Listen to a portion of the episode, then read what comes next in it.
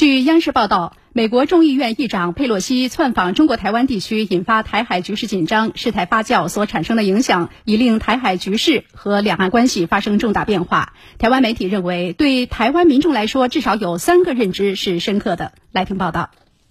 佩洛西窜访台湾，解放军在台岛周边实施演训，台海局势空前紧张。台湾舆论认为，两岸关系已经发生重大变化。这一次的这个好这个大陆演习之后，啊，状况没有回到从前的话，那其实未来对台湾的防务会是一个很大的问题。是光中线回不去，台湾社会也回不去。有分析认为，通过此次事件，台湾民众应该至少对两岸关系有三个更深刻的认知：一是势必对大陆拥有两岸关系发展的主动权和主导权有更深刻的感知；对大陆遏制台独和外部势力干涉的信心、决心和能力有更深刻的认知。经济上我们几乎束手无策，军事上我们也是有点束手无策。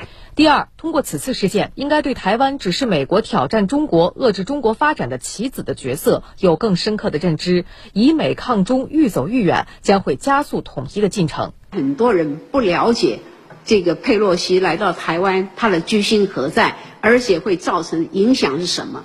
摆了一个烂摊子，拍拍屁股就走人了。美国愿意挑起你台海之间的纷争？我们台湾愿意这样做吗？此外，通过此次事件，台湾民众应该更深刻感受到，无论是经济民生还是政治安全，都与两岸关系密切相关。